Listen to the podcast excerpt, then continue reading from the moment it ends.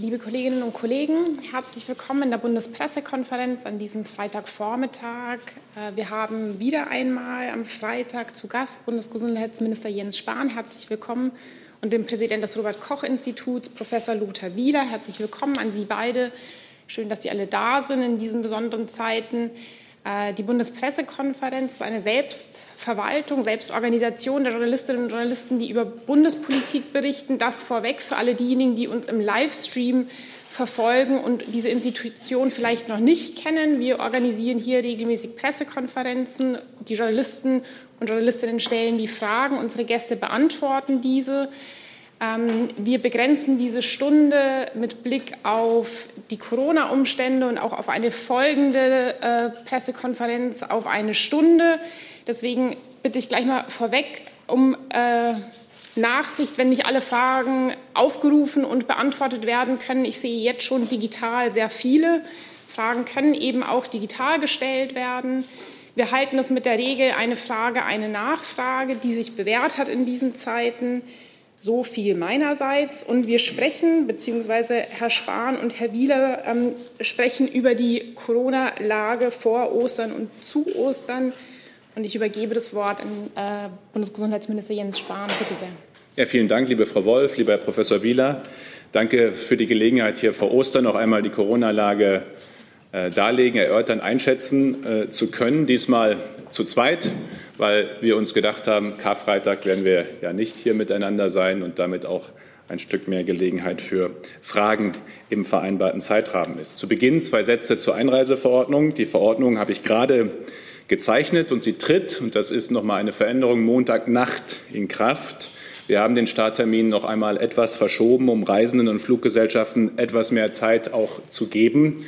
Äh, die Fluggesellschaften haben dargelegt, dass sie für die allermeisten Destinationen das auch schon äh, am Sonntag hinbekommen werden, aber es doch einige gibt, vor allem auch Länder, wo die Testinfrastruktur selbst noch nicht so ausgebaut ist, wo das am Sonntag nicht gelingt. Und da das ja schon eine sehr klare Ansage ist, wer keinen negativen Test hat, wird nicht mitgenommen, äh, und das ja eine entsprechende Folge hat für die Flugreisenden, geben wir etwas länger Zeit, also bis Montagnacht, damit in den Ländern, wo es keine Teststruktur gibt, die Fluggesellschaften auch tatsächlich das Testangebot vor Ort noch organisieren äh, können, äh, um das entsprechend zu machen. Wichtig ist, damit setzen wir um, was wir ja zwischen Bund und Ländern vereinbart haben, dass nämlich für Flugreisen nach Deutschland aus dem Ausland immer vor Abflug auch ein entsprechender Negativtest vorzuzeigen ist. Das ist eine Vorsichtsmaßnahme, um eine Ausbreitung des Virus durch Urlaubsreisen zu vermeiden. Und es dient im Übrigen ja auch dem Schutz der Flugpassagiere im Flieger.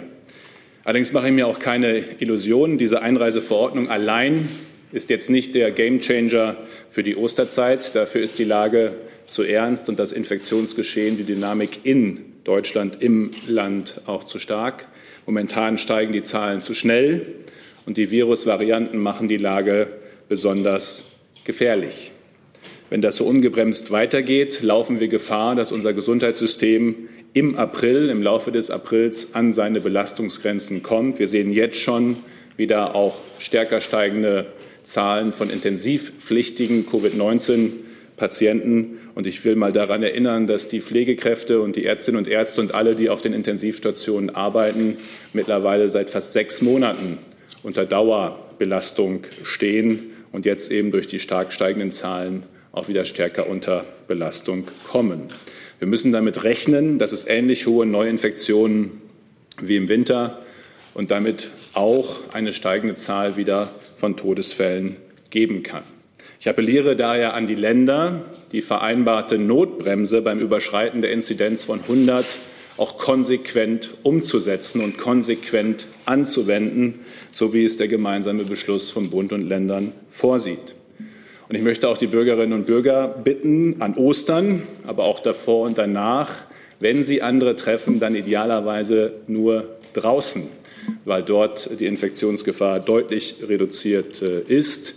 Äh, und deswegen, wenn in kleineren Gruppen idealerweise oder überhaupt nur mit wenigen anderen, aber dann idealerweise draußen und wenn drinnen, dann idealerweise mit Schutzmaske, wenn es nicht um den eigenen Haushalt oder den engsten Kreis geht. Zum Impfen. Über 10 Prozent der Deutschen sind einmal geimpft, 8,3 Millionen Stand heute Morgen. 12 Millionen Dosen sind verimpft, Stand heute Morgen. Und allein der Umstand, dass wir im April mehr Impfdosen erwarten dürfen, nämlich 15 Millionen, als im ganzen ersten Quartal verimpft worden sind, macht deutlich, wie die Impfkampagne an Dynamik gewinnen kann und gewinnen wird, genauso wie wir es gesagt haben. Im zweiten Quartal, nach der sehr starken Knappheit des ersten Quartals, wird es sich Woche um Woche verbessern. Aber der Effekt des Impfens wird durch die steigenden Infektionszahlen aktuell geschmälert. Alle internationalen Beispiele zeigen, übrigens auch gerade Israel und das Vereinigte Königreich, alle internationalen Beispiele zeigen, je höher die Inzidenz, desto weniger hilft das Impfen, um die Zahlen zu drücken. Im April stehen deutlich mehr Impfstoffe zur Verfügung und daher wollen wir dann auch in den Arztpraxen starten, routinemäßig zu impfen. Parallel werden die Impfzentren der Länder weiterlaufen. Deswegen auch mein dringender Appell an die Länder, Impfstoff, der da ist, auch schnellstmöglich zu verimpfen. Wir sollten möglichst flexibel sein und alle aus der zweiten Prioritätsgruppe in die Impfkampagne einbeziehen. Die zweite Prioritätsgruppe, die 70 bis 80-Jährigen, die Menschen mit Vorerkrankungen, viele Berufsgruppen, ist sehr, sehr groß. Und deswegen sind dort ausreichend viele auch Impfwillige und Impfbereite, die tatsächlich, wenn sie ein Impfangebot bekommen, sich sicherlich auch schnell werden impfen lassen. Impftermine sind zu wertvoll, um sie verfallen zu lassen. Da braucht es auch, und die gibt es ja teilweise, kreative Lösungen mit Standby-Listen, teilweise über äh, entsprechende Apps oder auch der Ansatz am Ende der Woche, die übrig gebliebenen Dosen am Wochenende an Extraterminen zu verimpfen. Am wichtigsten ist und bleibt, dass kein Impfstoff länger als nötig unverimpft bleibt. Dass das Impfen hilft, sehen wir an den über 80-Jährigen und den Pflegeheimbewohnerinnen und Bewohnern, die zuerst geschützt wurden. Die Inzidenz bei den über 80-Jährigen ist von über 290 Anfang Januar auf jetzt 55 gefallen. Und wir sehen auch jetzt beim aktuellen Infektionsgeschehen, dass sie unterdurchschnittlich auch daran teilnehmen. Die über 80-Jährigen, das war vorher leider immer anders, dass es eher über, überdurchschnittlich war bei den Älteren, die Zahl der Neuinfektionen bezogen auf den Bevölkerungsanteil. Das hat sich geändert. Auch die Ausbrüche in den Pflegeheimen sind deutlich zurückgegangen. Ende des vergangenen Jahres waren es noch äh, über 370 pro Woche.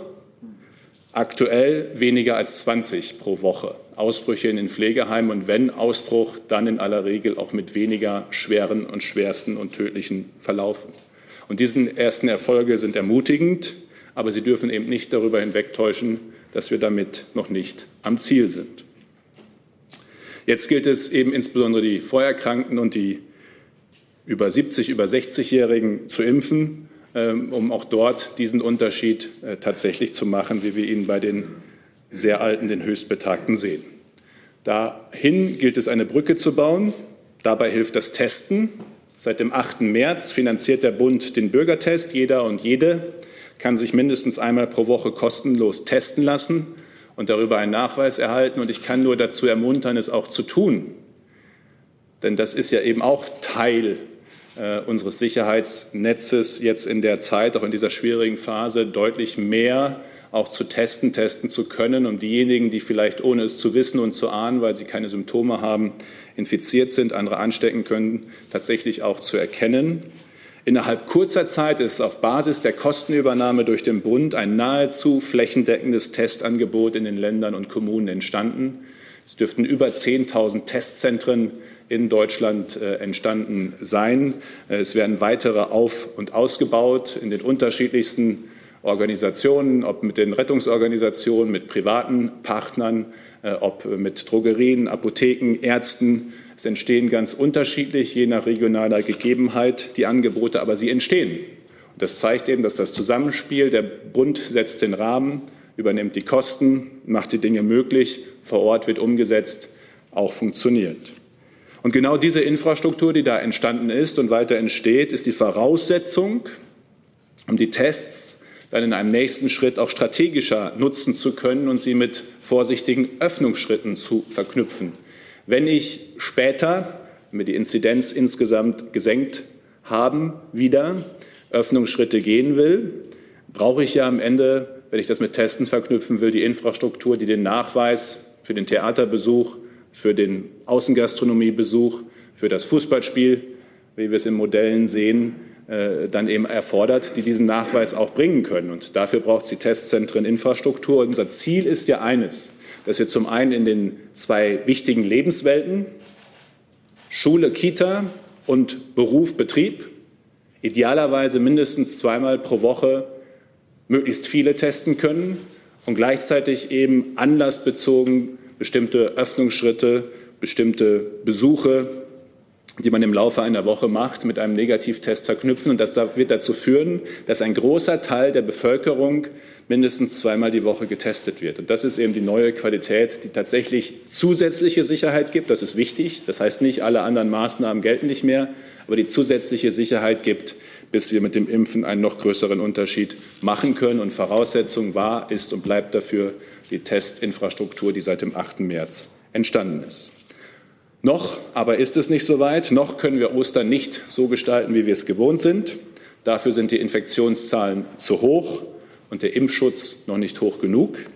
Aber wir sind wahrscheinlich im letzten Teil dieses Pandemie-Marathons angekommen. Das ist allerdings auch der schwerste Teil. Das Ziel ist sehbar sozusagen, aber eben noch ein ganzes Stück weg. Und gerade in diesem letzten Teil auch eines Marathons wirkt ja nicht selten jeder weitere Schritt wie eine Tortur. Äh, und genauso geht es ja vielen in dieser Pandemie äh, in Deutschland und auf der Welt, jedem Einzelnen, aber auch der Gesellschaft.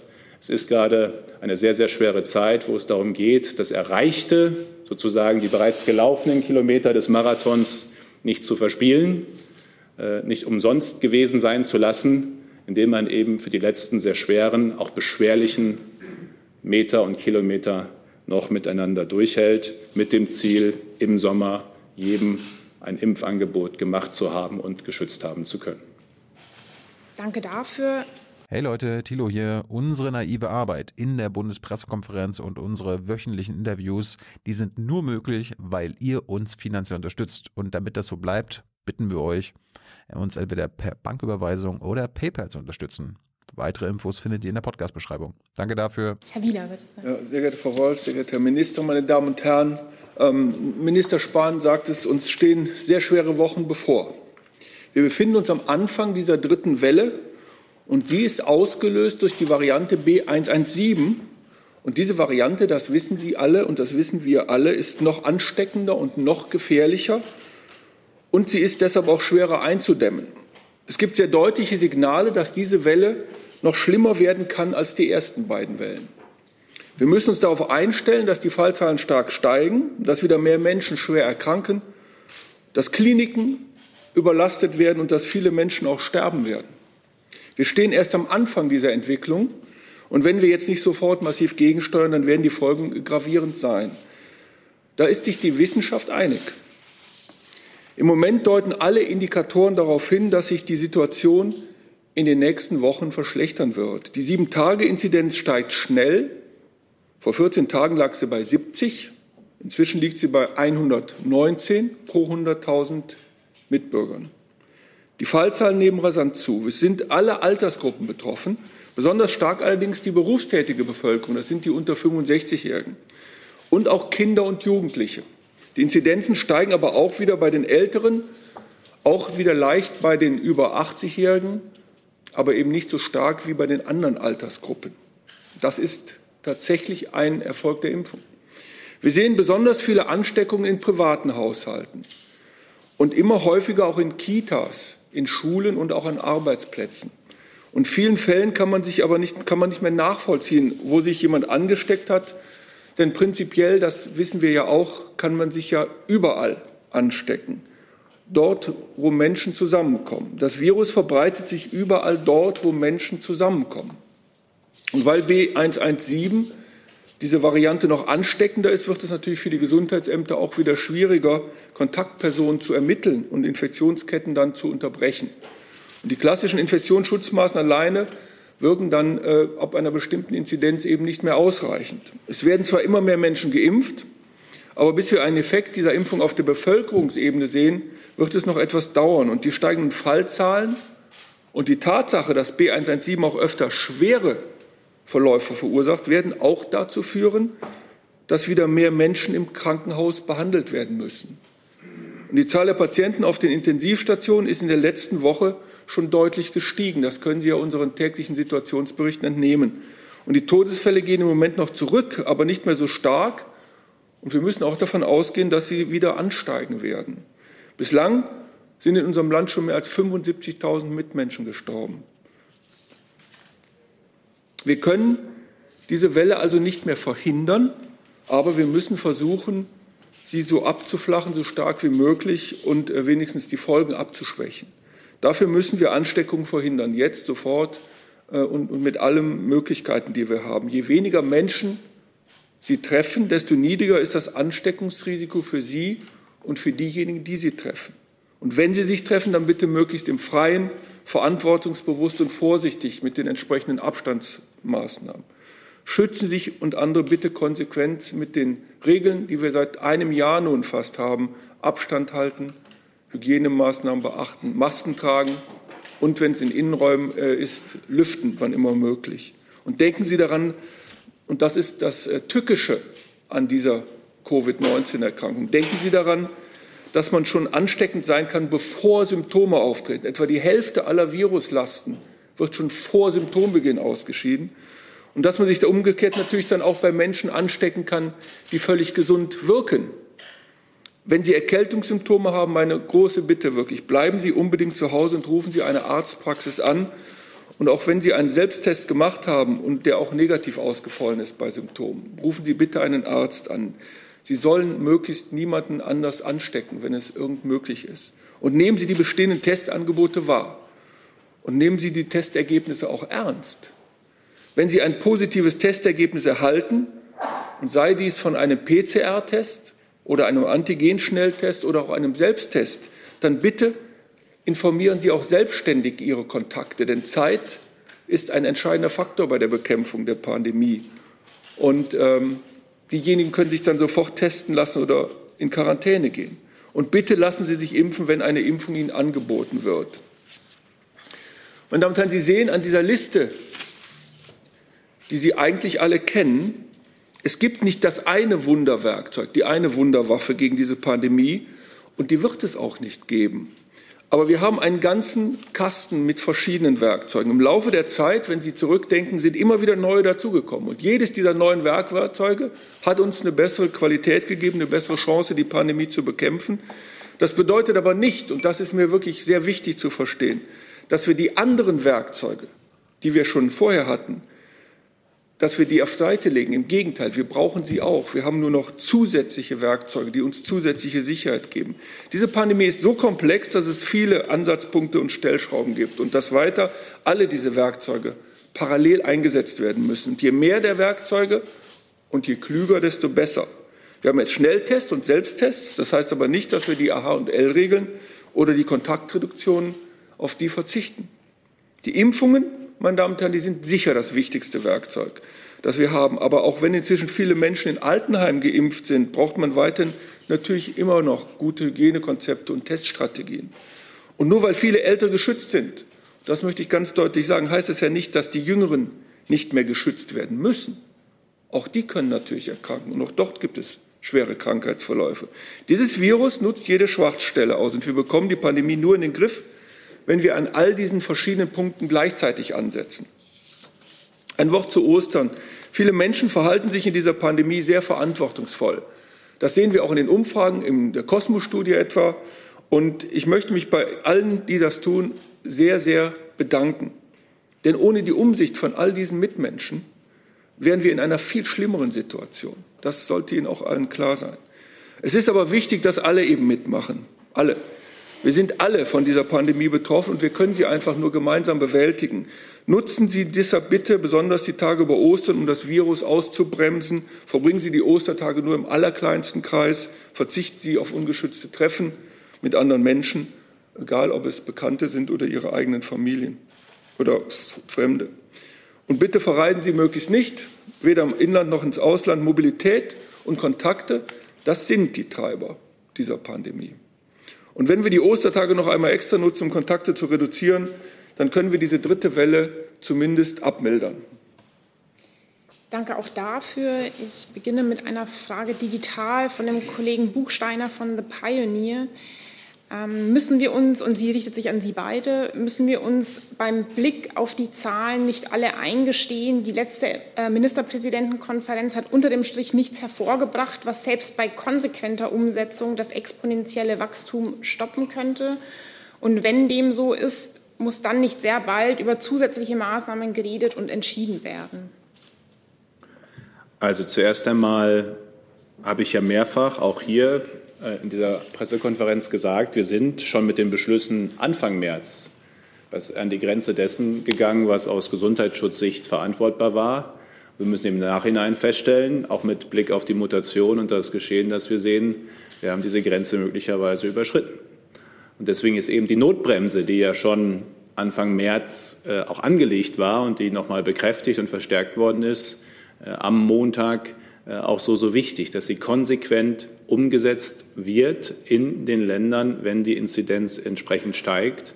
Und gleichzeitig gilt ja das, was Herr Professor Wieler gerade gesagt hat. Der Umstand, dass jetzt möglicherweise oder dass jetzt sozusagen staatlich an Ostern eine zusätzliche Entschleunigung eintritt, heißt ja nicht, dass wir nicht alle selbst auch als Bürgerinnen und Bürger diesen Unterschied machen können und dem es ja eigentlich ging. Also das Problem ist ja nicht weg, nur weil die Ruhetage nicht so wie mal angedacht stattfinden. Äh, und deswegen kommt es eben sehr darauf an, neben der Notbremse, neben den vereinbarten Mechanismen, die eben sagen, wenn die Zahlen steigen, müssen auch mögliche Öffnungen oder Öffnungen, die gemacht worden sind, wieder zurückgenommen werden, äh, dass am Ende wir auch alle gemeinsam den entscheidenden Unterschied machen können. Und gerade auch an Ostern, ja, wir haben alle gehofft, auch aus den Entwicklungen von Anfang dieses Jahres, dass diese Ostern anders sein könnten als die letzten. Äh, aber das Virus, die Mutation hat uns da einen Strich durch die Rechnung gemacht. Und ich erinnere letztes Ostern noch sehr, sehr gut. Es war eine Zeit, äh, wo sehr viele in Deutschland die Mobilität deutlich reduziert haben. Das sehen wir ja auch an den Mobilitätsdaten von damals. Das war wirklich eine Zeit, wo sehr viele äh, ihre Kontakte reduziert haben, nicht die üblichen Familienbesuche gemacht haben. Und das fällt schwer. Jeder von uns wird gerne seine Familie und alle, die Geschwister, die Eltern, Cousins besuchen, gerade auch an Ostern, wie das eben Tradition ist. Äh, aber das eine sind staatliche Maßnahmen, das andere ist, und das ist mir immer wieder aufs Neue wichtig, staatliche Maßnahmen alleine lösen dieses Problem nicht, sondern wir können es nur dann, wenn die allermeisten Bürgerinnen und Bürger, und das tun sie ja bisher, das zeigen übrigens ja auch die Umfragen, viele, eine zunehmende Zahl sagt ja eigentlich eher, sie wünschen sich mehr Einschränkungen angesichts der Entwicklung, wenn wir tatsächlich selbst zu Ostern und drumherum den entscheidenden Unterschied machen. Auch darauf kommt es an. Herr Wieler, braucht es weitere Maßnahmen? Nun, die, die Einschätzung, glaube ich, ist relativ klar. Ähm, es gibt die Abwägung zwischen Infektionsschutzmaßnahmen, einem möglichst maximalen Schutz vor dieser Infektionskrankheit und anderen Aspekten, die zu betrachten sind. Das ist auch in den letzten Wochen und Monaten immer offen diskutiert worden. Und ähm, wenn man den Infektionsschutz stärker in den Vordergrund nimmt, dann wird man mehr Infektionen vermeiden. Das ist ganz klar.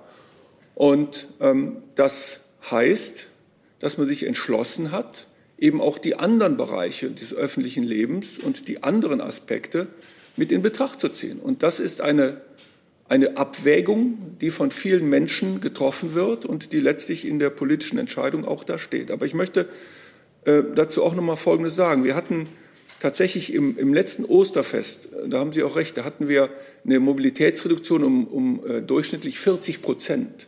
Und wir hatten bei den letzten Ostern, wenn Sie sich noch erinnern, wenn man durch diese Stadt mal gegangen wäre, ich bin einmal durch die Stadt gefahren, hat man ja kaum jemanden auf der Straße gesehen dieser erste äh, Bremse war ja unheimlich effektiv. Die Menschen können heute natürlich auch noch so effektiv Infektionsschutz betreiben. Da gibt es ja keinen Grund, das nicht zu tun. Und ähm, es ist ja ein hohes Gut. Wir haben in dem letzten Jahr so viel gelernt. Wir wussten damals, dass es über Aerosole eine Übertragung gab, aber das war noch nicht so weit verankert im Wissen von uns allen, vor allen Dingen von der Bevölkerung, wie das heutzutage der Fall ist. Wir hatten, glaube ich, am 4., wenn ich das richtig erinnere, am 4. April hatten wir Masken empfohlen vom Robert-Koch-Institut. Das war eine Diskussion, die teilweise in, in Fachkreisen sehr, sehr, sehr äh, kontrovers diskutiert wurde. Inzwischen wissen wir, dass Masken helfen. Das heißt also, wir haben ja immer mehr Möglichkeiten, immer mehr Wissen. Also eigentlich können wir uns immer leichter schützen. Und ich denke, das darf man auch nicht vergessen. Und ähm, das ist eine Pandemie, die nur davon lebt, dass die Menschen, die in ihr Leben sich adäquat verhalten, wir können die Verhältnisse in bestimmten Maßen ändern, nicht in großen Maßen, aber das Verhalten, das äh, kann man natürlich ändern. Insofern kann der Appell nur sein, dass wir alle uns nach wie vor sehr wachsam verhalten. Und ich möchte auch noch mal eines sagen: Die Impfungen, die gehen ja voran. Und wir werden in wenigen Monaten eine deutlich bessere Situation haben. Insofern ist die Frage, ob man noch einige wenige Monate diese Wachsamkeit nach oben halten kann. Ähm, ich denke, das ist ein sehr, sehr veritables Ziel. Und die Impfdosen werden ja wirklich massiv ansteigen in den letzten, nächsten Wochen und Monaten. Wir werden wahrscheinlich in der nächsten Woche eine Publikation publizieren, wo wir ein paar Prognosen wagen in Abhängigkeit von dem Impffortschritt in unserem Land. Und das sieht dann gar nicht so schlecht aus äh, in diesem Jahr, das muss ich sehr deutlich sagen, wenn die Leute ihre Impfangebote annehmen, wenn die Impfzentren auch wirklich ähm, intensiv impfen, also schnell wie möglich die Impfungen auch an die Leute bekommen, dann werden wir diese, dieses, diese Pandemie in diesem Jahr kontrollieren. Und ich denke, dass wir das noch ein paar Monate schaffen mit etwas härteren Einschränkungen, die wir uns selber auferlegen. Herr Rinke. Ja, danke. Ich hätte ganz gerne Herrn Spahn äh, gefragt, nochmal nach den nicht verimpften Impfdosen. Äh, das ist ja jetzt ein Thema, was äh, seit mehreren Wochen äh, zunehmend an Brisanz gewinnt, weil die Zahl äh, offenbar gestiegen ist. Haben Sie mittlerweile Erklärungen dafür, warum die nicht verimpft wurden? Und äh, wären Sie dafür, dass man aus der BioNTech-Ampulle auch eine siebte Dose nimmt und das auch rechtlich verankert, weil offenbar Ärzte da in Unsicherheit sind, ob sie es dürfen oder nicht? Also fangen wir mit, äh, mit letzterem an. Ähm, klar bin ich dafür, dass da, wo es geht, ähm, auch die siebte Dosis äh, sozusagen, die siebte Impfung gezogen wird aus den Fläschchen. Ähm, das war ja schon bei der sechsten so, dass ähm, äh, da, wo der Arzt äh, eben für sich auch entscheiden kann, dass das jetzt ordnungsgemäß sozusagen gezogen ist und alles in Ordnung damit ist, sie auch verimpfen kann. Und das galt für die sechste Dose, bis sie Bestandteil der Zulassung war. Das gilt auch für die siebte. Gleichwohl berichten alle, die siebte auch zu gewinnen ist nicht so häufig möglich wie die sechste zu gewinnen und deswegen nicht regelhaft machbar. Das sagt auch der Hersteller, der muss es nämlich beantragen, dass es Bestandteil der Zulassung äh, wird. Die Frage, was ist mit den Impfdosen äh, verimpft äh, und ausgeliefert? Da gibt es mehrere Facetten. Erster Teil ist etwas, was am Montag, und das sagen wir ja auch immer dazu, aber das muss man immer wieder auch in der Diskussion deutlich machen, was am Montag ausgeliefert wird, kann jetzt am Dienstag noch nicht gleich verimpft sein. Also es ist ja nicht innerhalb von 24 Stunden, sondern es soll idealerweise ja über die Woche auch verimpft, verimpft werden. Und deswegen ist natürlich dann, wenn der Ausliefertag ist, die Diskrepanz äh, zwischen äh, ausgeliefert und verimpft immer besonders größer. Zweitens gibt es, auch das ist so, teilweise Verzüge in den Meldungen, insbesondere da, wo nicht in den Impfzentren geimpft wird. Weil, das habe ich selbst noch in Gesprächen im äh, Münsterland, aus dem Münsterland mitgenommen, wenn die das Pflegeheim impfen oder gerade in der Eingliederungshilfe geimpft haben, 800 Menschen das Wichtigste den Beteiligten meistens die Impfung ist und manchmal äh, sozusagen das, was wir ja gemeinhin als Papierkram und darunter fällt halt auch die Dokumentation. Es gibt ja einige, die immer sagen, der Papierkram soll weg. Aber ohne Papierkram sozusagen oder Digitalkram haben wir nicht äh, äh, die Information, wie viel verimpft worden ist. Und das wird teilweise sehr zeitversetzt gemacht. Wir bekommen teilweise jetzt noch Impfungen gemeldet, die im Januar stattgefunden haben. Äh, sodass es einfach auch einen, einen Meldeverzug darin gibt, nicht aus den Impfzentren hauptsächlich, sondern vor allem da, wo mobil äh, geimpft äh, wird. Und der Teil ist auch ohne Zweifel zu berücksichtigen. Der dritte ist der entscheidende, die Auflösung. Die Auflösung besteht ja darin, dass jetzt kurzfristig insbesondere ähm, mit Blick auf vorhandenen Impfdosen und eine sehr große Prioritätengruppe man aus meiner Sicht noch ein Stück flexibler das Impfen möglich machen kann und sollte. Ich meine, über 70-Jährige ist ja klar abgrenzbar. braucht man einen Ausweis für und dann kann man sehen, wer, wer wie alt ist. Also diese Gruppe kann man doch sehr zügig äh, äh, im Zweifel auch mit äh, am Sonntag verimpfen wir, was aus der Woche noch da ist, an über 70-Jährige, die einen Ausweis vorzeigen. Also ich meine, so flexibel kann man das doch machen. Das gibt die Impfverordnung locker her. Ich verstehe manchmal gar nicht, es liegt nicht irgendwie an der Verordnung, dass das nicht geht. Es geht. Zu sagen, alle über 70-Jährigen können sich jetzt noch einen Termin holen am Wochenende und kommen. Äh, und sich impfen lassen, zum Beispiel. Und der zweite entscheidende Auflösung ist ja das Impfen in den Arztpraxen. Bei den Arztpraxen wissen wir sehr sicher und können davon ausgehen, dass das, was wir am Anfang der Woche sozusagen liefern in die Praxen, ähm, dann auch innerhalb der Woche zu nahezu 100 Prozent verimpft sein wird. Äh, zumal wir ja am Anfang, um nochmal Erwartungsmanagement zu machen, in den ersten Wochen, wenn wir den Arztpraxen beginnen, auch erstmal mit relativ kleinen Mengen nur werden beginnen können, was dann eben immer weiter, immer weiter hochwächst. Ähm, und ich will jetzt nichts durch Vergleiche, äh, äh, what about, äh, sozusagen äh, relativieren, aber auch die USA zum Beispiel haben nicht eine viel höhere äh, äh, Verimpfungsrate von Ausgelieferten und tatsächlich Verimpften. Es gibt einfach in der zeitlichen Abfolge, Lieferung ist da, Termine bis im Impfzentren einen gewissen Zeitverzug. Der darf aber nicht zu groß werden und es braucht einfach Pragmatismus. Und ich sage noch einmal, diese Verordnung macht Pragmatismus ausdrücklich möglich. Es ist möglich, innerhalb einer Woche alles zu verimpfen, was man hat, auch auf Basis dieser Verordnung.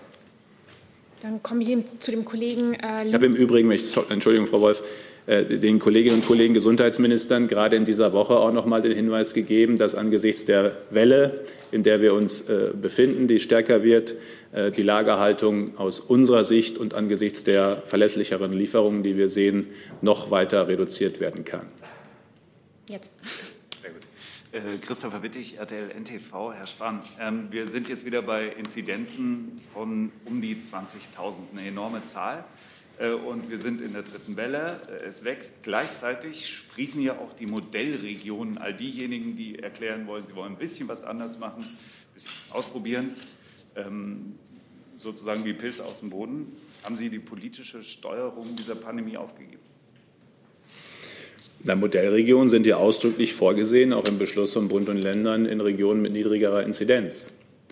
Und ich habe ja jetzt, äh, äh, sehe ich ja, dass die Modellregionen nicht alle morgen beginnen, sondern äh, äh dann auch nach Ostern und idealerweise, und so ist es vereinbart, und daran kann ich auch nur appellieren, in Regionen, wo die Inzidenzen, also das Infektionsgeschehen entsprechend äh, äh, niedriger ist. Testen alleine äh, kriegt eine Pandemie nicht unter Kontrolle. Das sehen wir übrigens auch in unseren Nachbarländern, die teilweise bisher äh, äh, mehr testen, äh, aber die deswegen ja nicht die dritte Welle vermieden haben.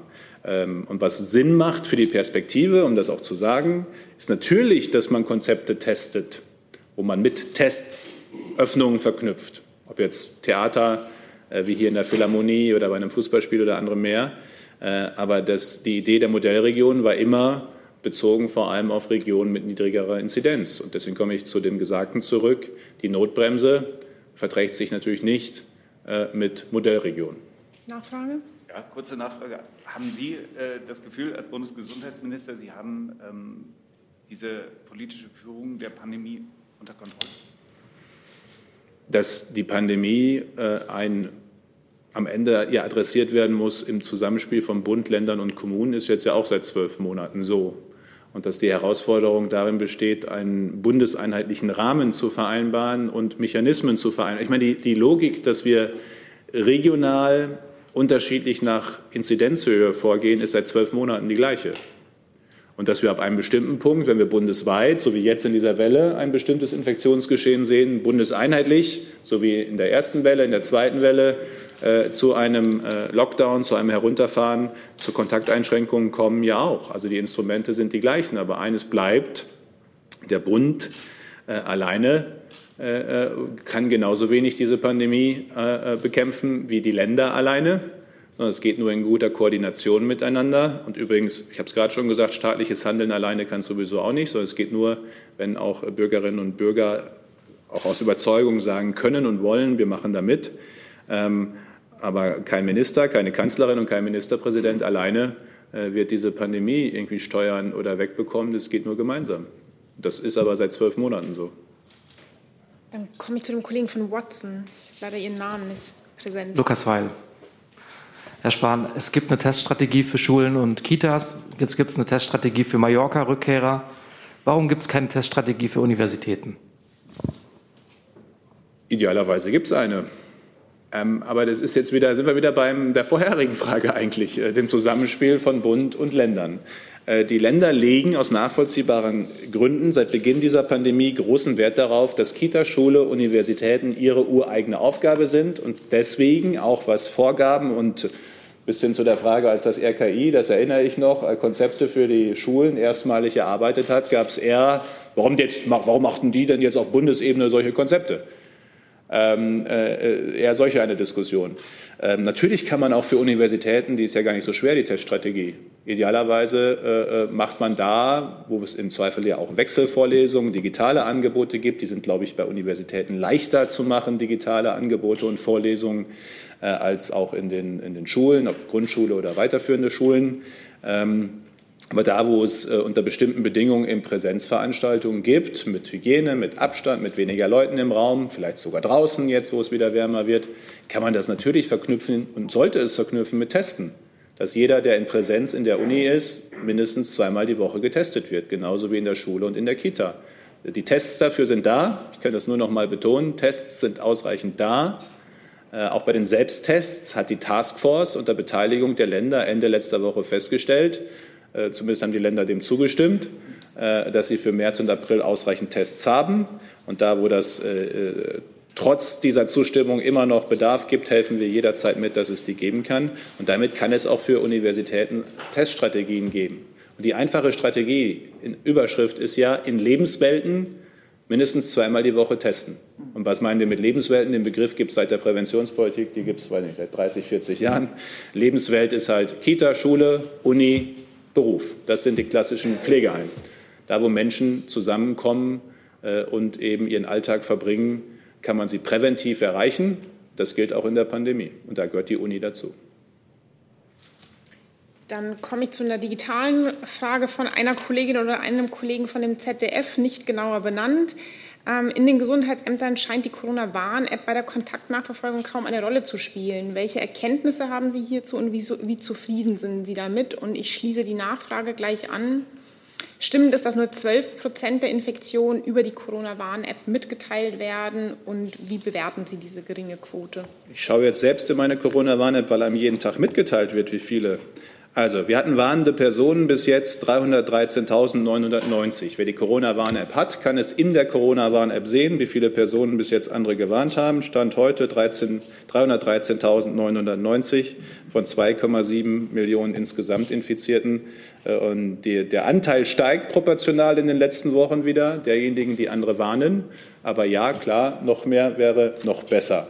Aber das ist übrigens ein schon länger vorhandenes neues Tool in der App, dass man all diese Daten dort finden kann, ganz einfach. Das Zweite ähm, war, das ist ja die, die Grundidee hinter der Corona-Warn-App, ist ja ähm, das Anonyme sozusagen, dass keine persönlichen Daten verlangt oder gar verarbeitet und gespeichert werden. Und deswegen kann die Corona-Warn-App, und das haben wir vom ersten Tag an gesagt, für die Arbeit der Gesundheitsämter direkt im Sinne von, ich kriege die Daten rübergespielt, keinen Unterschied machen. Das war aber auch immer klar. Wenn ich eine App habe, in der ich keine personenbezogenen Daten speichere, kann ich nicht personenbezogene Daten an die Gesundheitsämter geben. Ähm, und, und äh, wo sie es einen Unterschied macht, ist erstens, ich kann Leute warnen, die ich auch selbst gar nicht kenne. Mit wem ich beim Abendessen war, weiß ich und die kann ich benennen, dem Gesundheitsamt. Mit wem ich in der Bahn gesessen habe, weist Bluetooth nach der Messung, aber ich kann den Namen nicht benennen, aber ich kann ihn warnen oder sie durch die App. Also ich kann auch die warnen, die ich nicht kenne. Zweitens, ich bekomme viel schneller mein Testergebnis. Es dürften mittlerweile an die 10 Millionen Testergebnisse direkt auf die Corona-Warn-App vermittelt worden sein an die Getesteten, wenn sie es vorher entsprechend äh, eben auch möglich gemacht haben. Ähm, und es ist eine viel schnellere Information, die muss nicht über das Gesundheitsamt oder den Arzt erfolgen.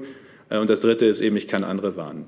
Da, wo es darum geht, dass persönliche Daten den Gesundheitsämtern helfen, das sind ja die Apps, die das ist jetzt nicht nur die Luca-App, aber das ist die bekannteste. Da hat jetzt jeder auch sozusagen eine Vorstellung dazu. Aber es gibt auch andere Apps, die bei Veranstaltungen, Gastronomie, wo auch immer man zusammenkommt und wo man nach den Corona-Schutzverordnungen der Länder eine Kontaktliste eigentlich führen müsste, etwa im Restaurant, wo die App das sozusagen ersetzt, die Papierliste. Und das ist eine andere App und deswegen stehen die auch nebeneinander und wir unterstützen die ausdrücklich. Ich höre gelegentlich mal, äh, äh, der Bund hätte was gegen die äh, Luca oder sonst welche App, weil er die Corona-Warn-App selbst hat und die an. Doch, wir wollen die. Wir wollen beide. Die Corona-Warn-App hat eine andere Aufgabe als äh, die Luca und vergleichbare Apps. Äh, die sind nämlich dazu da, sozusagen die Papierkontaktliste zu ersetzen. Und idealerweise, und wir haben ja die Schnittstelle gemacht, in Sormers rein, in die Gesundheitsämter rein, dann die Daten rüberspielen können. Aber es ist mir halt ganz wichtig, die äh, Corona-Warn-App per Definition hat keine personenbezogenen Daten. Ja, ich möchte das noch mal ganz kurz ergänzen. Auch diese Corona-Warn-App ist eben eines dieser Werkzeuge, die natürlich nur dann ihre Wirkung äh, überbringen wird, wenn sie mit den anderen gemeinsam gekoppelt wird. Das ist, ich, ich habe oft in der Diskussion den Eindruck, auch wenn es ums Testen geht, jetzt zum Beispiel Selbsttests, auch um andere dieser Werkzeuge, immer wieder wird ein Werkzeug selektiv herausgenommen und gesagt, das wirkt ja nicht oder die Wirkung ist zu gering. Es gibt kein Werkzeug, das andere komplett ersetzen kann oder anderen vielleicht äh, etwas wegnimmt oder andere schwächt, sondern diese Werkzeuge ergänzen sich alle. Und darum ist auch jeder, der die Corona-Warn-App nutzt, ist einer von denen und eine von denen, die dazu mit beitragen, dass die Pandemie besser bekämpft werden kann. Und deshalb ähm, ist mir das Wichtige, noch wenn äh, über die Luca-App zum Beispiel gesprochen wird. Die Luca-App sendet ja tatsächlich Klarnamen an Gesundheitsämter. Das freut mich, ja, das freut mich, weil es dann natürlich schneller geht. Das ist ja gar keine Frage. Aber wer die Luca-App benutzt und sich zum Beispiel privat trifft oder so, soll natürlich trotzdem Schutzmaßnahmen fahren. Das verstehen Sie? Dieser, diese Luca-App verhindert ja keine Infektion. Wenn wir jetzt hier alle die Luca-App nutzen und vielleicht wird einer von uns irgendwann mal als positiv identifiziert, dann haben wir ja jetzt keine Infektion verhindert sondern wir haben die verhindert, weil wir hier mit Masken sitzen und mit Abständen und weil so viel Luft hier drin ist. Das heißt also, alle diese Tools sind zusätzliche Werkzeuge. Das kann ich nicht oft genug sagen. Wir haben eine ziemlich klare Strategie von Anfang an. Anfangs haben wir von Eindämmung, Mitigation, Protektion gesprochen auf dem großen Rahmen. Wir haben immer diese Strategie verfolgt, abhängig von den Krankheitszahlen, den Inzidenzen, den Infektionsgeschehen, den Krankheitslasten, der Auslastung des Gesundheitssystems. Wir haben seit Januar 2020 eine Pandemiebekämpfungsstrategie und die hat sich immer angepasst an das Geschehen natürlich, an neue Erkenntnisse und sie hat immer wieder neues Werkzeug dazu gepackt. Aber nochmal, keines dieser Werkzeuge packt es alleine. Und das ist mir ganz, ganz wichtig, dass das verstanden wird, dass jedes dieser Werkzeuge ein sinnvolles Tool ist von vielen, aber es ersetzt kein anderes. Ähm, ich habe jetzt noch etwas mehr als 15 Fragen und wir haben noch etwas mehr als 15 Minuten. Ich glaube, das wird nicht mehr ganz klappen. Das gleich mal vorweg. Ähm, bitte um kurze Fragen und möglichst kurze Antworten. Herr Tiede und dann Frau Rosbach. Na toll, ich muss mit den kurzen Fragen anfangen. Ähm, eine Frage an, Herr Spahn, äh, an, Herrn, an Herrn Spahn. Was sind denn die Beschlüsse der Ministerpräsidentin und der Kanzlerin eigentlich noch, noch wert? Lassen wir die Osterruhe mal beiseite und die Bitte um äh, die präsenzlosen Gottesdienste. Äh, die, da steht jetzt zweimal stand die Notbremse drin. Jetzt hat das Saarland erklärt sich, trotz, klar, die haben eine niedrige Inzidenz, die erklären sich einfach mal komplett zu einer Modellregion. So war es ja nicht gedacht, sondern Länder können einzelne Regionen ausweisen und Berlin geht einen Schritt weiter. Inzidenz deutlich über 100, jetzt am dritten Tag. Und Berlin will die Notbremse erklärtermaßen nicht ziehen. Was halten Sie davon? Wie bewerten Sie das Verhalten vor allem von Berlin? Ich kann nur wiederholen, was ich gerade gesagt habe. Ich habe es aber nicht ausgeschaltet selbst. Nee, ich, ich, nehme die Schuld auf mich. Okay. Ich kann nur wiederholen, was ich gerade gesagt habe. Aus meiner Sicht ist die Notbremse ab einer Inzidenz von 100 wie vereinbart konsequent zu ziehen. Und ich kann das nur empfehlen, das, was wir gemeinsam und einstimmig vereinbart haben zwischen Bund und Ländern, auch umzusetzen im Sinne des Brechens dieser Welle. Eine kurze Nachfrage an Herrn Wieler. Äh, für die Flüge nach Deutschland soll ja dann jetzt ab Montag auch der Schnelltest reichen. Andere Länder machen ausdrücklich ja wirklich dann den PCR-Test zwingend notwendig. Wie bewerten Sie das? Reicht der Antigen-Schnelltest? PCR-Test hat eine höhere Aussagekraft, aber der Schnelltest ist natürlich besser als gar kein Test. Insofern freue ich mich, dass äh, dieser Test eingeführt wird. Und äh, ich hoffe, dass das auch dazu führt, dass zu, ich, wir werden, ich weiß ja nicht, wie lange dieser, äh, diese Verordnung erstmal bestehen wird, aber ich, ich hoffe, dass, dass auch davon, dafür Sorge getragen wird, dass weniger Menschen reisen. Das muss ich auch ganz deutlich sagen, weil ich sage es nochmal gerne, Reisen und Kontakte sind die Treiber dieser Pandemie. Mobilität und Kontakte sind die Treiber dieser Pandemie. Frau Josbach. Ja, vielen Dank. Ähm, Herr Wieler, eine Frage. Sie haben vorhin von dem Koffer gesprochen, von äh, Instrumenten, den wir inzwischen haben. Aber irgendwas muss doch schiefgelaufen sein, wenn wir trotzdem hier sitzen und genau auf ein Osterfest schauen wie vor einem Jahr, als wir den Koffer noch nicht hatten. Und eine Nachfrage an Herrn Spahn zu den Modellregionen. Wo steht denn, dass die Modellregionen nur dort stattfinden dürfen, wo die Inzidenzen niedrig sind? In dem Beschluss kann ich das jedenfalls nicht lesen.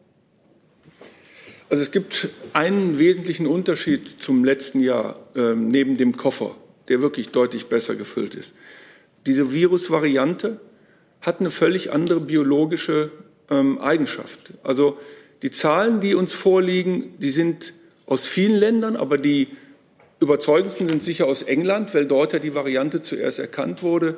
Es gibt Daten, die dafür sprechen, dass 30 bis 70 Prozent höhere Ansteckungsfähigkeit ist. Das ist eine riesige Zahl. Ja? Wenn Sie in diesem exponentiellen Baum sind und Sie haben ein R, statt ein R von 1,0, 30 Prozent haben ein R von 1,3, bei 70 Prozent haben sie ein R von 1,7. Da ist die exponentielle Phase rapide schneller. Und diese Variante, die macht ja auch äh, schlimmere Krankheitsverläufe. Das wissen wir auch inzwischen überzeugend. Es gibt auch mehr Todesfälle. Das heißt, die Todesrate der Variante ist größer. Das heißt also, das ist wirklich ein biologisch ganz anderes Geschehen als mit den vorherigen Varianten. Und ich sage es nochmal, ähm, eine harte Maßnahme der Kontaktreduktion ist die einzige Möglichkeit, wie diese Welle gebrochen werden kann, wenn die Menschen sich dann dran halten. Ich darf noch eine Sache kurz ergänzen. Ähm, wir werden ja auch äh, vielleicht zukünftig noch weitere Varianten sehen.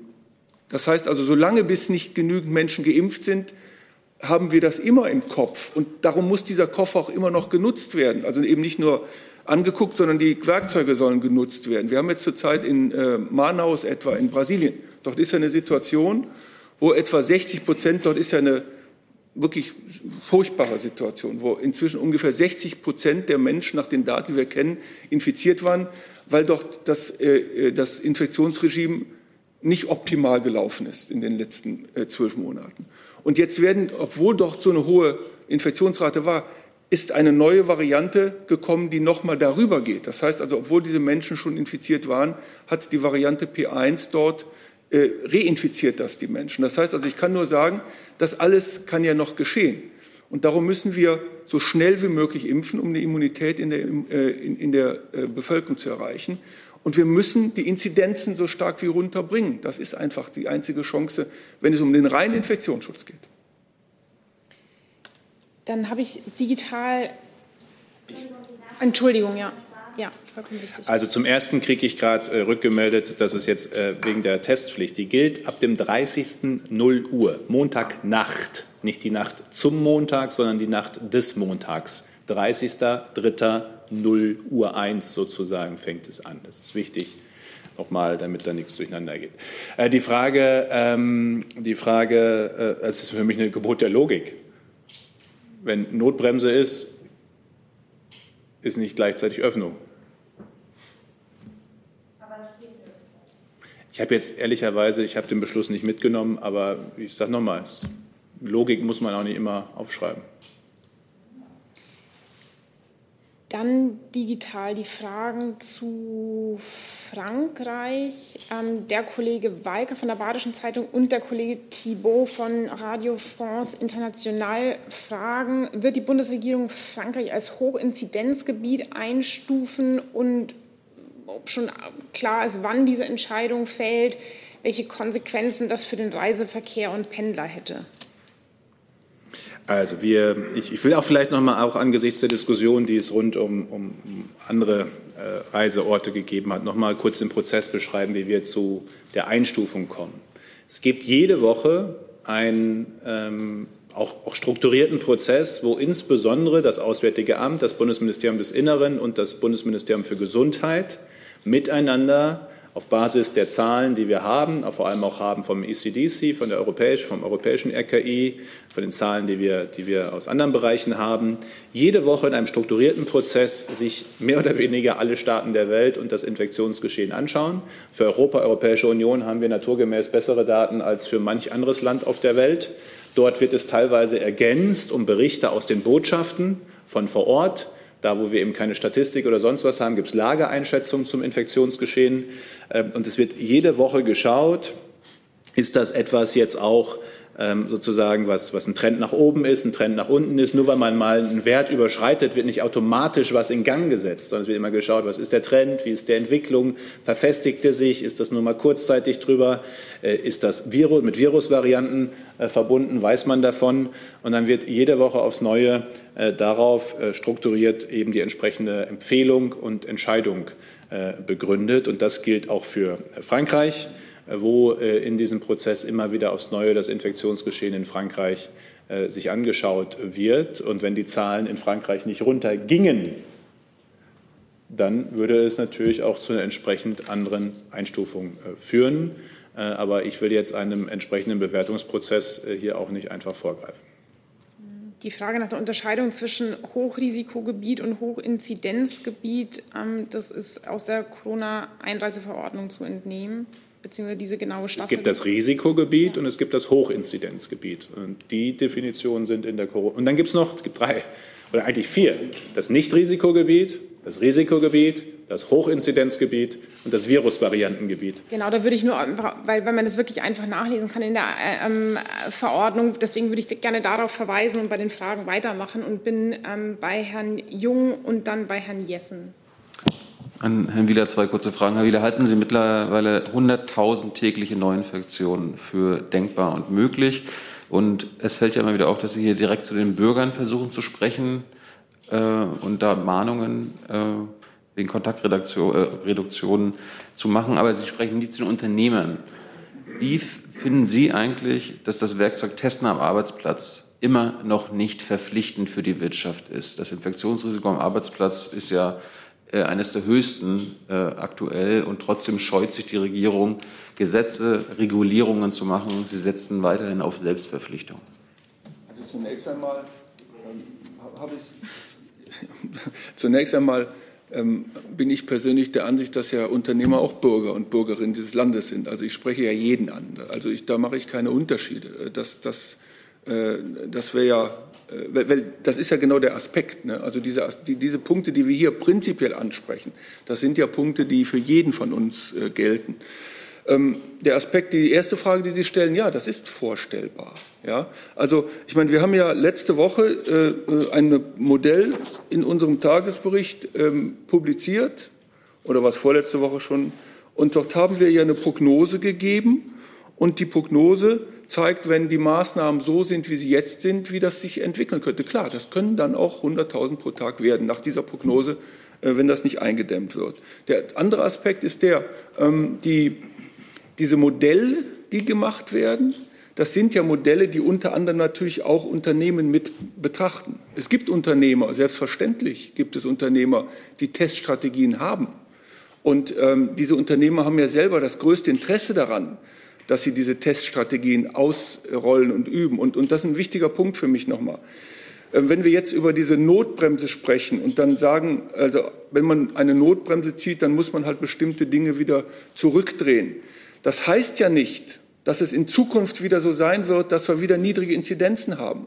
Und dann ist natürlich jedes Modell, was ausprobiert wurde und getestet wurde, ist natürlich ein hilfreiches Modell. Und auch das, was die Arbeitnehmerunternehmen und die Betriebe machen, das Modell wird dann ja auch wieder ausgerollt, solange bis wir über eine Impfung eben so viel Immunität haben. Also das widerspricht sich nicht.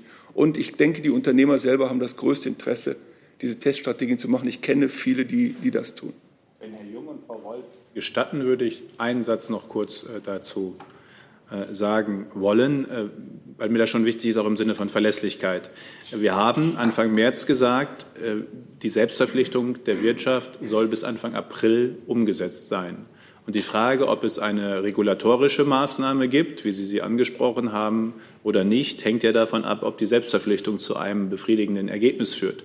Wenn man aber sagt, wir bewerten das Anfang April, finde ich, gehört zur Verlässlichkeit dazu, dass man es dann auch Anfang April bewertet. Was ich wahrnehme, ist dass, aber das ist jetzt tatsächlich sozusagen äh, persönliche Empirie, wir müssen halt einen Nachweis darüber haben, dass sehr viele Unternehmen gerade dabei sind, diese Angebote auszubauen. Der zweite Teil ist viel wichtiger, dass sie auch angenommen werden.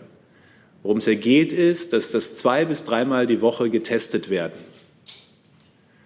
Zum selbstverständlichen Alltag dann wird, und zwar nicht nur für die anbietenden Unternehmen, sondern vor allem auch für die, die es angeboten bekommen.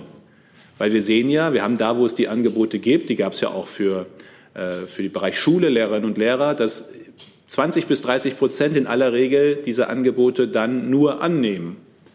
Wenn das aber wirklich einen Unterschied machen soll für uns in dieser Pandemie, in dieser Phase, dann müssen es möglichst viele, möglichst regelmäßig annehmen. Und dann gehört das eben wie all die anderen Regeln sozusagen zum Alltag mit dazu. Das eine ist das Angebot, da bin ich bei Ihnen, das muss jetzt entstehen. Das andere ist aber auch dieses Angebot dann anzunehmen. Und das liegt dann wieder an uns allen. Herr Jessen. Herr Wieler, ob Botschaften wesentlich sind, erkennt man manchmal an ihrer Kürze. Sie haben gestern die fünf Worte gesagt, ohne Lockdown geht es nicht.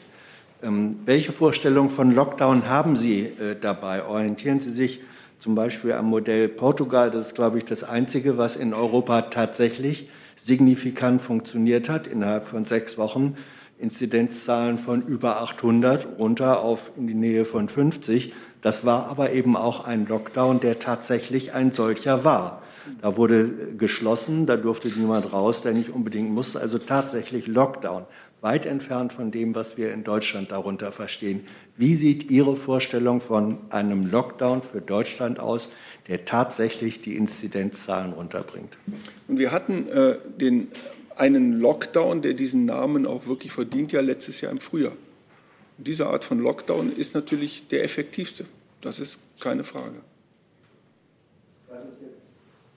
Sie wollten eine kurze Antwort. Oder? Ja, genau. Ja, ja, nein, ich bin, ich bin das, das bedeutet, wenn Sie sich darauf beziehen, dass es auch jetzt Ihre Vorstellung, wie ein Lockdown dieses Jahr auszusehen hätte. Wenn, so wie letztes Jahr. Ja. Ähm, dann nehme ich eine digitale Frage noch dazu von dem Kollegen Geinitz von der FAZ zu der Ansteckung bei Kindern. Ähm, da neuerdings die Ansteckungsgefahr für und durch Kinder so hoch ist, wäre es richtig, Kitas und Schulen wieder zu schließen? Und ähm, bis wann rechnen Sie mit der ersten Marktzulassung ähm, von Impfstoffen für Kinder? Also, wir können ja, ich will nur ein Prinzip sagen, ähm, kurz, äh, aber wichtig. Äh, wer Kitas und Schulen nicht schließen will, muss sie schützen. Ähm, und da sind wir äh, bei äh, den Konzepten, die das Robert-Koch-Institut und andere mittlerweile sogar als Leitlinie wissenschaftlich hergeleitet erarbeitet äh, haben, Fachgesellschaften. Und dazu gehört unbedingt, da sind wir wieder bei der Frage des Testens, dass mindestens zweimal die Woche das entsprechende Testangebot auch zur Verfügung steht. Impfstoffe für Kinder und Jugendliche ist eine Frage übrigens, wir kriegen auch viel Post von Eltern mit Kindern mit Vorerkrankungen, die natürlich eine große Sorge haben um ihre Kinder, äh, wo sie im Alltag sehr aufeinander aufpassen müssen, damit es keine Infektion sozusagen in die Familie getragen wird, die sich natürlich nichts mehr wünschen als einen Impfstoff, äh, auch für zugelassen für ihre äh, Kinder. Ähm, es gibt von, wenn ich es richtig überblicke, mittlerweile allen oder nahezu allen Herstellern von Impfstoffen auch mittlerweile Studien mit Kindern und Jugendlichen. In der Arzneimittel- und Impfstoffentwicklung ist immer wichtig, Kinder sind keine kleinen Erwachsenen. Das heißt also, der Körper reagiert möglicherweise anders auf Dosis oder auch äh, Wirkstoff. Äh, und deswegen ist es sehr wichtig, dass es eben gesonderte Studien gibt für Kinder und Jugendliche und die laufen.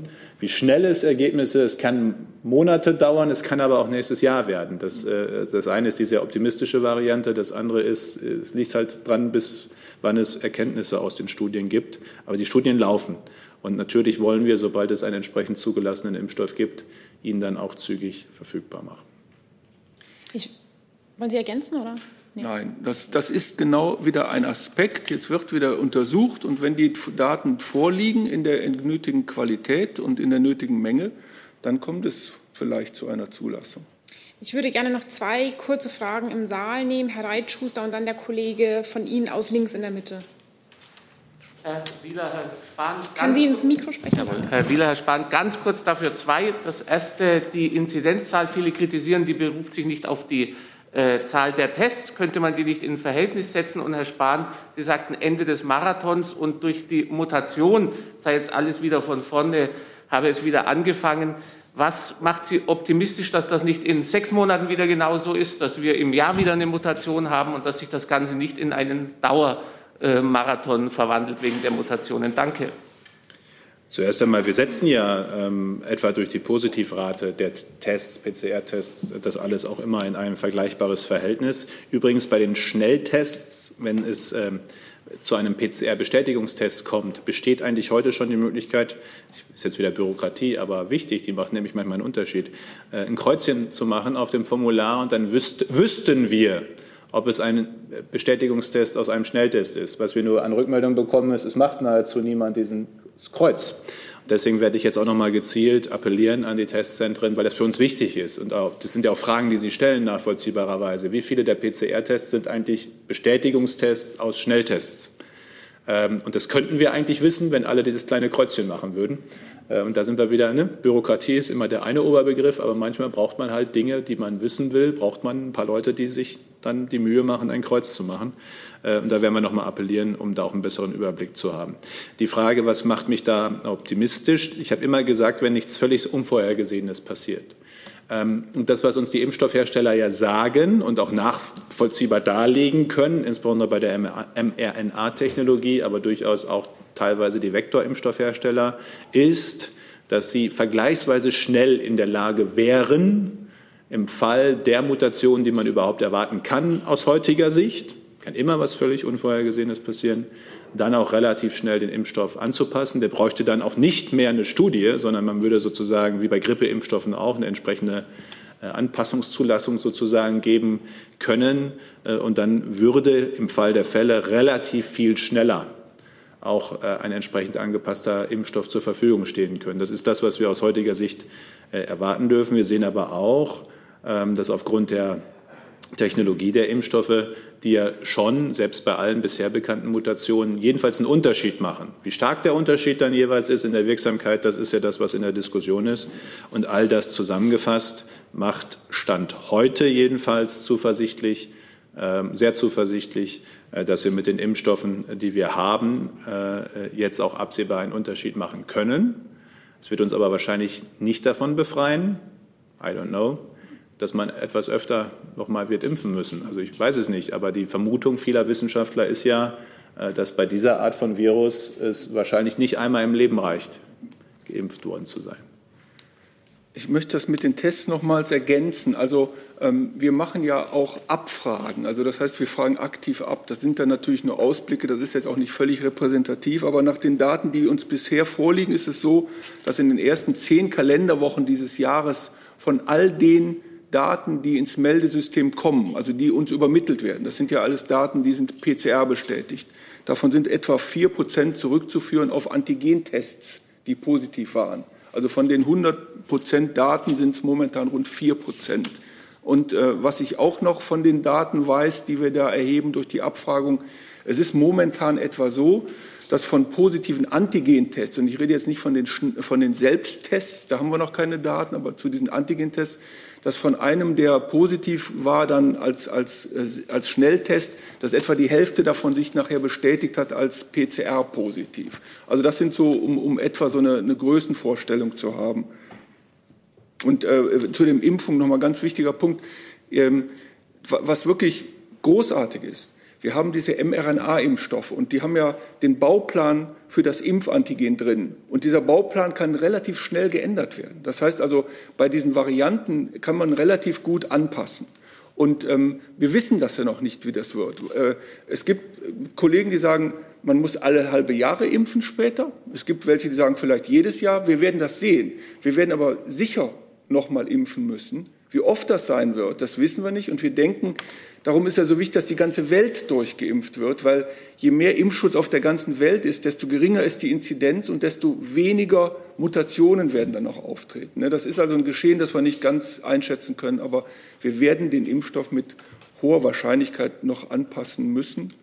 Und dann haben wir ihn aber auch aufgrund dieser hervorragenden Technologie. Und darum ist es ja auch so toll, dass zurzeit die ganzen Impfkapazitäten aufgebaut werden, ne, dass wir das weiter zukünftig immer produzieren können. Diese mRNA-Impfstoffe insbesondere sind wirklich hochinnovativ und ein tolles Werkzeug. Und in Deutschland vor allem aufgebaut werden, weil wir sehen ja, wie wichtig es ist, die Produktion im Zweifel in der Nähe zu haben. Hey Leute, hier sind Thilo. Und Tyler. Jung und Naiv gibt es ja nur durch eure Unterstützung. Hier gibt es keine Werbung, außer für uns selbst. Das sagst du jetzt auch schon ein paar Jahre, ne? Ja. Aber man muss ja Aber mal wieder darauf halt, hinweisen. Ne? Stimmt halt. Ne? Und ihr könnt uns per Banküberweisung unterstützen oder PayPal. Und wie ihr das alles machen könnt, findet ihr in der Podcast-Beschreibung. Dann hat die letzte Frage der Kollege. Wir sind schon in der Verlängerung, deswegen bitte kurz und knapp Frage und Antwort. Ja. Ulrich Stoll vom ZDF. Herr Minister, warum werden die Hausärzte so spät, erst nach Ostern, in die Impfkampagne eingebunden mit einem Bruchteil der Impfdosen, die sie verimpfen könnten? Und hätten sie helfen können, das, was liegen geblieben ist, sind ja mehrere Millionen Dosen, zu verimpfen? Also ich will noch mal gerne erläutern, warum wir ähm, so gestartet sind, wie wir gestartet sind. Weil es hat drei Faktoren, die auch ein bisschen, ein bisschen miteinander zusammenhängen. Der erste Faktor, der steht für sich, ist äh, insbesondere bei BioNTech die minus 70 Grad und eine, wir haben mittlerweile eine bessere Studienlage, auch der Hersteller selbst darüber, wie händelbar dieser Impfstoff auch bei anderen Temperaturen ist und wie lange, wie viele Tage er zum Beispiel auch bei Kühlschranktemperatur äh, äh gelagert werden kann, bevor er verimpft werden muss. Und diese Erkenntnis gab es so umfassend im Dezember noch nicht. Und etwas, was minus 70 Grad braucht, können Sie nicht in jede Haushaltspraxis bringen. Das war äh, sehr offenkundig. Äh, es kommt jetzt in Kühlschranktemperatur in die Haushaltspraxis, weil das einige Tage lang eben geht. Das wissen wir mittlerweile sehr verlässlich. Und da gibt es auch die Studien des Herstellers eingereicht bei der Zulassungsbehörde. Das Zweite ist die sehr starke Knappheit, die wir am Anfang hatten, erwartbarerweise hatten, äh, hat die Notwendigkeit auch einer sehr starken Priorisierung mit sich gebracht. Ähm, und wenn etwas eben äh, sehr, sehr knapp ist äh, und wir gleichzeitig sagen, wir wollen die besonders Verwundbaren schützen, und das mit den über 80-Jährigen, welchen Unterschied wir machen und bei den Pflegeheimen haben wir ja gerade auch nochmal darstellen können, dann können Sie bei einem knappen Impfstoff nicht an 50 oder 80.000 Arzttresen sozusagen äh, äh, diese Entscheidungen treffen bei einem Impfstoff, der im Zweifel dann pro Arztpraxis zwei, zwei Dosen in der Woche oder so am Anfang gewesen wäre. Ähm, und deswegen war eben, das hängt ist eigentlich Punkt 2 und 3 zusammenhängend, sozusagen diese starke äh, Priorisierung, die am Anfang unbedingt notwendig war. Das ist keine Bürokratie, das hat Menschenleben gerettet, dass wir zuerst über 80-Jährige und Pflegeheimbewohner geimpft haben. Das hat nur Sinn gemacht über Impfzentren und mobile Impfteams, die in die Pflegeeinrichtungen äh, in die Pflegeeinrichtungen äh, gehen. Ähm, und die Impfzentren haben übrigens auch ihre Berechtigung für bestimmte Gruppen. 1000 Polizisten zu impfen geht leichter im Impfzentrum als in der Haushaltspraxis. Also es macht weiterhin Sinn, für bestimmte Impfungen und Gruppen Impfzentren zu haben. Und es macht insbesondere für diejenigen mit Vorerkrankungen, ähm, oder auch Ältere oder auch Pflegebedürftige zu Hause, die immobil sind, Sinn, äh, die Arztpraxen und die Ärztinnen und Ärzte, die Niedergelassenen viel stärker einzubeziehen. Aber dafür braucht es eben eine bestimmte Menge. Sie haben ja gerade selbst das Problem beschrieben. Wir werden ähm, in den ersten zwei, drei, vier Wochen mit relativ geringen Mengen in den Arztpraxen nur starten können, weil Warum rede ich immer von 50 und 80.000? Vielleicht auch mal zu einer. Wir haben etwa 50.000 impfende Hausärzte und etwa insgesamt 80 90.000 impfende Ärzte insgesamt, weil es ja auch Fachärzte gibt, die teilweise Impfungen machen. Wir beginnen erstmal mit den Hausärzten und werden dann Zug um Zug auch die Fachärzte mit hineinnehmen. Aber es ist ja einfaches Kopfrechnen. Um 50.000 Ärzten 20 Dosen in der Woche zu geben, brauchen sie schon eine Million Dosen. So, und, und die Haushaltspraxen werden jetzt ein, oder die Arztpraxen werden jetzt einen entscheidenden Unterschied machen im Mai, Juni. Dann, wenn die Menge richtig größer werden wird, nach allem, was wir jetzt erwarten dürfen, werden in, in, den Arztpraxen die Millionenmengen dann schnell verimpft werden können, die dann hoffentlich kommen. Ähm, und die äh, Impfzentren waren sozusagen insbesondere in der Anfangsphase, aber auch sozusagen für das, was weitergeht in der Grundlast, nenne ich das mal, aber sie waren in der Anfangsphase unbedingt notwendig. Wir hätten diese Priorisierungsentscheidung nicht in 50.000 Hausarztpraxen treffen lassen können. Das hätte nicht funktioniert, jenseits der Logistikfrage. Mit Blick auf die Anschluss-PK und äh, die schon überreizte Zeit würde ich es hiermit gerne, gerne bewenden lassen. Es blieben viele Fragen unbeantwortet. Bitte sehen Sie es äh, mir und uns nach. Vielen Dank für Ihr Kommen. Danke, dass Sie wieder unsere Gäste waren und schon ein schönes Wochenende. Und wir sind uns einig, an Karfreitag kommen wir nicht. genau, am Karfreitag. Ähm, wird es hier keine Pressekonferenz in dieser, in dieser Form geben, aber das ist nicht ausgeschlossen, dass danach wieder.